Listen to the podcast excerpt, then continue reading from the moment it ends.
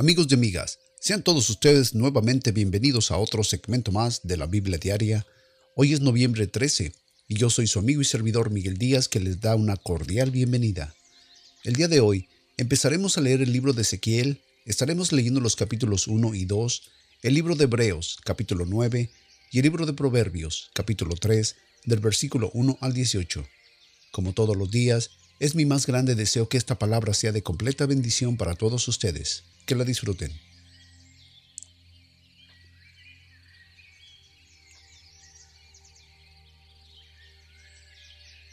Libro de Ezequías, capítulo 1, versículo 1.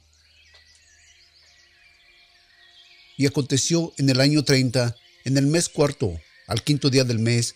estando yo en medio de los cautivos junto al río de Quebar, los cielos se abrieron y vi visiones de Dios, en el quinto día del mes, que fue en el quinto año de la cautividad del rey Joaquín, vino la palabra de Jehová a Ezequías, sacerdote, hijo de Buzi, en la tierra de los caldeos, junto al río Quebar, y en la mano de Jehová fue allí sobre él. Y miré, y aquí que un viento tempestuoso venía del norte, una gran nube con un fuego envolvente, y alrededor suyo un resplandor, y en medio del fuego una cosa que parecía como de ámbar, y en medio de ella la figura de cuatro seres vivientes, y esta era su apariencia. Tenían ellos aspecto de hombre, y cada uno tenía cuatro caras y cuatro alas. Los pies de ellos eran derechos y las plantas de sus pies como plantas de pie de becerro,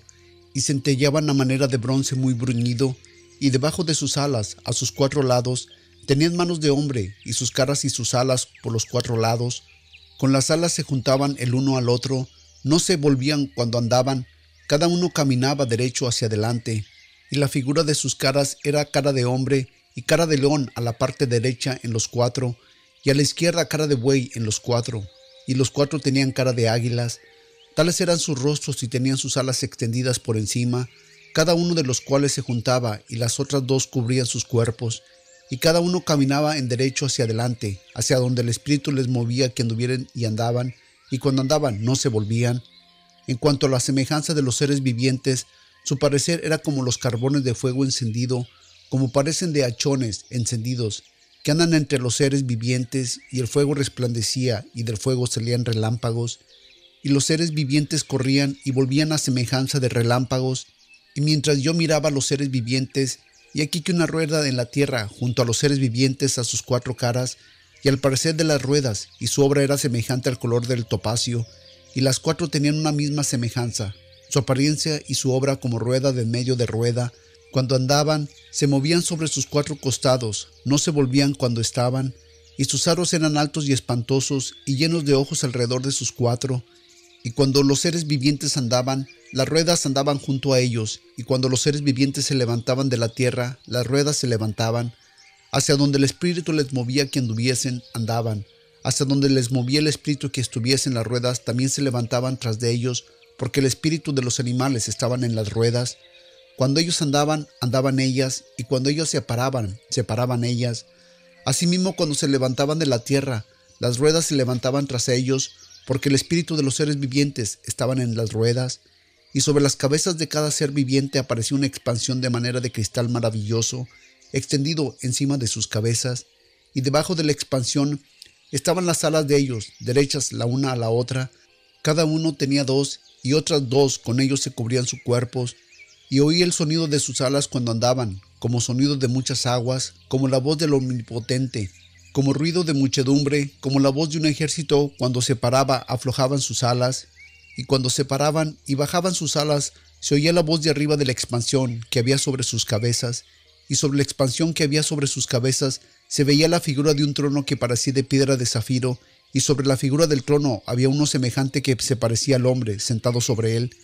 y vi apariencia como de ámbar, como apariencia de fuego dentro de ella en contorno, por el aspecto de sus lomos para arriba, y desde sus lomos para abajo vi que parecía como fuego y que tenía resplandor alrededor, como la apariencia del arco iris que está en las nubes en el día que llueve, así era el parecer del resplandor de alrededor. Esta fue la visión de la semejanza de la gloria de Jehová, y luego que yo la vi, caí sobre mi rostro y oí la voz de uno que hablaba.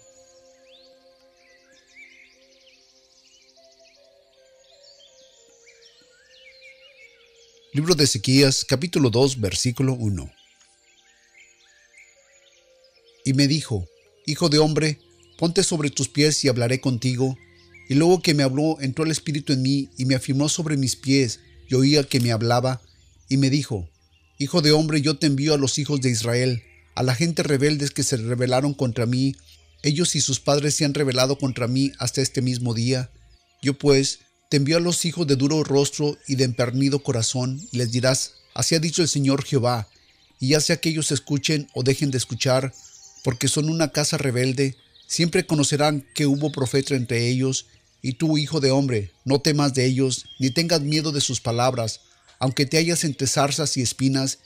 y mores entre escorpiones, no tengas miedo de sus palabras, ni temas delante de ellos, porque son casa rebelde. Les hablarás pues mis palabras, escuchen o deje de escuchar, porque son muy rebeldes. Mas tú, hijo de hombre, oye lo que yo te hablo. Tú no seas rebelde como la casa rebelde, abre tu boca y come lo que yo te doy. Y miré, y aquí que una mano extendida hacia mí, y en ella había un rollo de libro, y lo extendió delante de mí, y estaba escrito delante y detrás, y había escritas en él endechas y lamentación y ayes.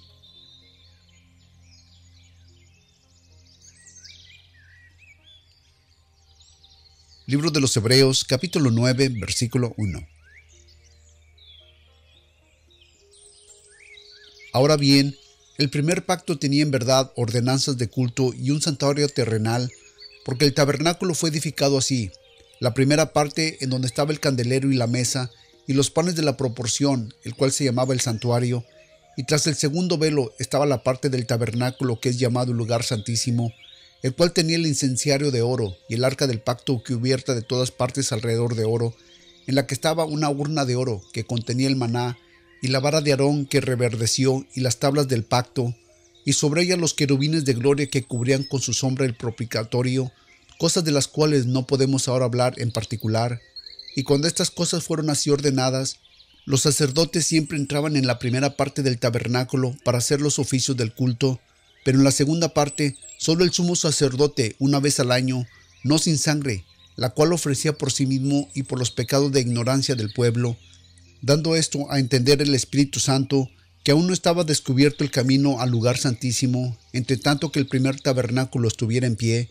lo cual era figura de aquel tiempo presente, en el cual se presentaban ofrendas y sacrificios que no podían hacer perfecto en cuanto a la conciencia al que servía con ellos, ya que consistía solo en comidas y bebidas y en diversos lavamientos y ordenanzas acerca de la carne que les fueron impuestas hasta el tiempo de la restauración, mas estando ya presente Cristo, sumo sacerdote de los bienes que habían de venir, por el más amplio y más perfecto tabernáculo, no hecho de manos, es a saber, no de esta creación, y no por sangre de machos cabrío ni de becerros, mas por su propia sangre, entró una sola vez en el lugar santísimo, habiendo obtenido eterna redención, porque si la sangre de los toros y de los machos cabríos y la ceniza de una becerra, rociadas a los inmunos santifican para la purificación de la carne, cuanto más la sangre de Cristo, el cual mediante el Espíritu Eterno se ofreció a sí mismo sin mancha a Dios, limpiará vuestras conciencias de las obras muertas para que sirváis al Dios vivo, y por causa de esto él es el mediador de un nuevo pacto para que interviniendo dé muerte a la redención de las transgresiones que había bajo el primer pacto, los llamados reciban la promesa de la herencia eterna.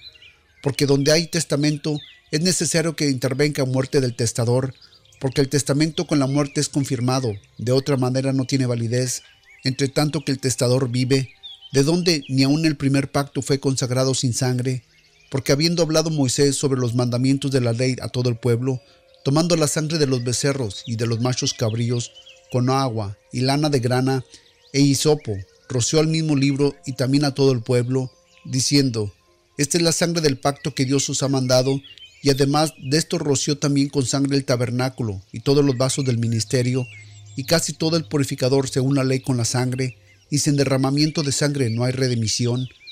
Fue pues necesario que las figuras de las cosas celestiales fuesen purificadas con estas cosas, pero las cosas celestiales mismas son mejores sacrificios que estos, porque no entró Cristo en el santuario hecho de mano, figura del verdadero, sino en el mismo cielo para presentar ahora por nosotros en la presencia de Dios, y no para ofrecer muchas veces a sí mismo, como entre el sumo sacerdote en el lugar saltísimo cada año con sangre ajena. De otra manera le hubiera sido necesario perecer muchas veces desde el principio del mundo, pero ahora, en la consumación de los siglos, se presentó una sola vez por el sacrificio de sí mismo para quitar el pecado, y de la manera que está establecido a los hombres que mueran una sola vez y después de esto el juicio, así también Cristo fue ofrecido una sola vez para llevar los pecados de muchos, y aparecerá por segunda vez sin relación con el pecado para la salvación de los que en él esperan.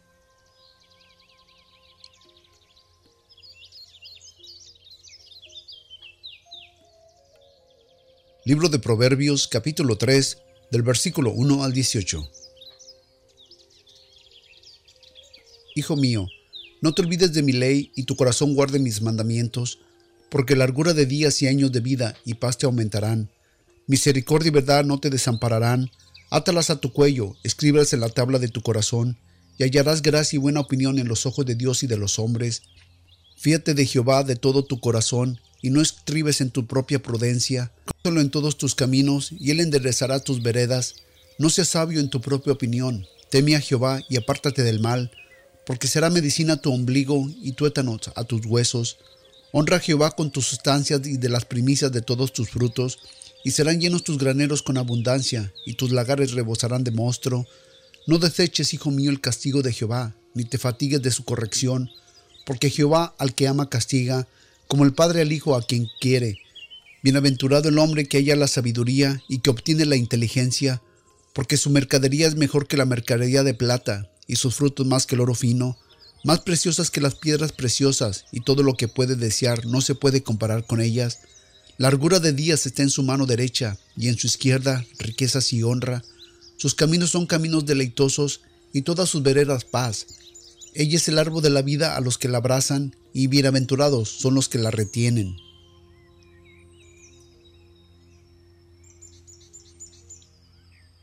Padre de la gloria, Señor, te damos gracias en esta mañana, Padre, y delante de ti, Señor, nos presentamos, Señor, con un corazón humilde, Señor, con un corazón agradecido, Señor, dándote gracias, Señor, por la oportunidad, Señor, que tú nos das de seguir escuchando tu palabra. Gracias por el día que tú nos das ahora. Gracias, Señor, por ese milagro de la vida, Señor, que tú nos regalas, Padre, cada día, Señor. Gracias por todas las bendiciones que traes a nuestras vidas. Gracias por escucharnos. Gracias por cuidarnos, Padre. Gracias por cuidar a los nuestros. Gracias, Señor, por abrirnos puertas de oportunidades, Señor. Gracias por contestar, Señor, peticiones de sanación. Gracias por contestar peticiones de trabajo, de familias desunidas, unirlas, de hijos descarriados, Señor, que vengan a tu camino, Padre. Cualquiera que sea la necesidad, Señor, que hemos puesto delante de ti, Señor, sabemos que tú, Padre, tú estás trabajando en ellas. Señor, sabemos que tú, Señor, las vas a cumplir, Señor, y que tú vas a cumplir tus promesas, Señor. Mientras tanto, Padre, ayúdanos a ser fieles a ti, Padre. Ayúdanos, Señor, a tener la esperanza, Señor, de esperar en ti, Padre. Ayúdanos a tener esa fe. Ayúdanos a ejercitar la fe que tú has puesto en nuestras vidas. Ayúdanos, Señor, a no desviarnos, Señor, del camino, Señor, de la meta, Señor, que tú tienes para nosotros, Padre. Padre, te damos la honra, te damos la gloria, Señor. Te decimos, Señor, que tú eres el único Dios de dioses y Señor de señores, Rey de reyes, Padre, en nuestras vidas. Gracias por eso, Señor. Te damos en el poderoso nombre de tu Hijo Jesucristo, Señor, a ti sea la honra y la gloria, Padre, por siempre y para siempre, Padre.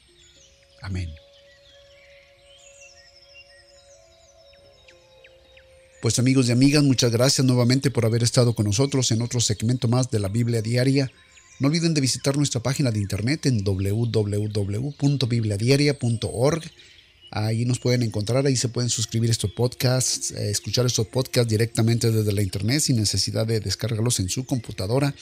Y pues sigan corriendo la voz acerca de, este podcast. Bienvenidos a todos aquellos que últimamente se han suscrito. Bienvenidos, este es su, este es su casa, este son, somos su familia virtual, que aunque no nos veamos cara a cara, los queremos y estamos orando por ustedes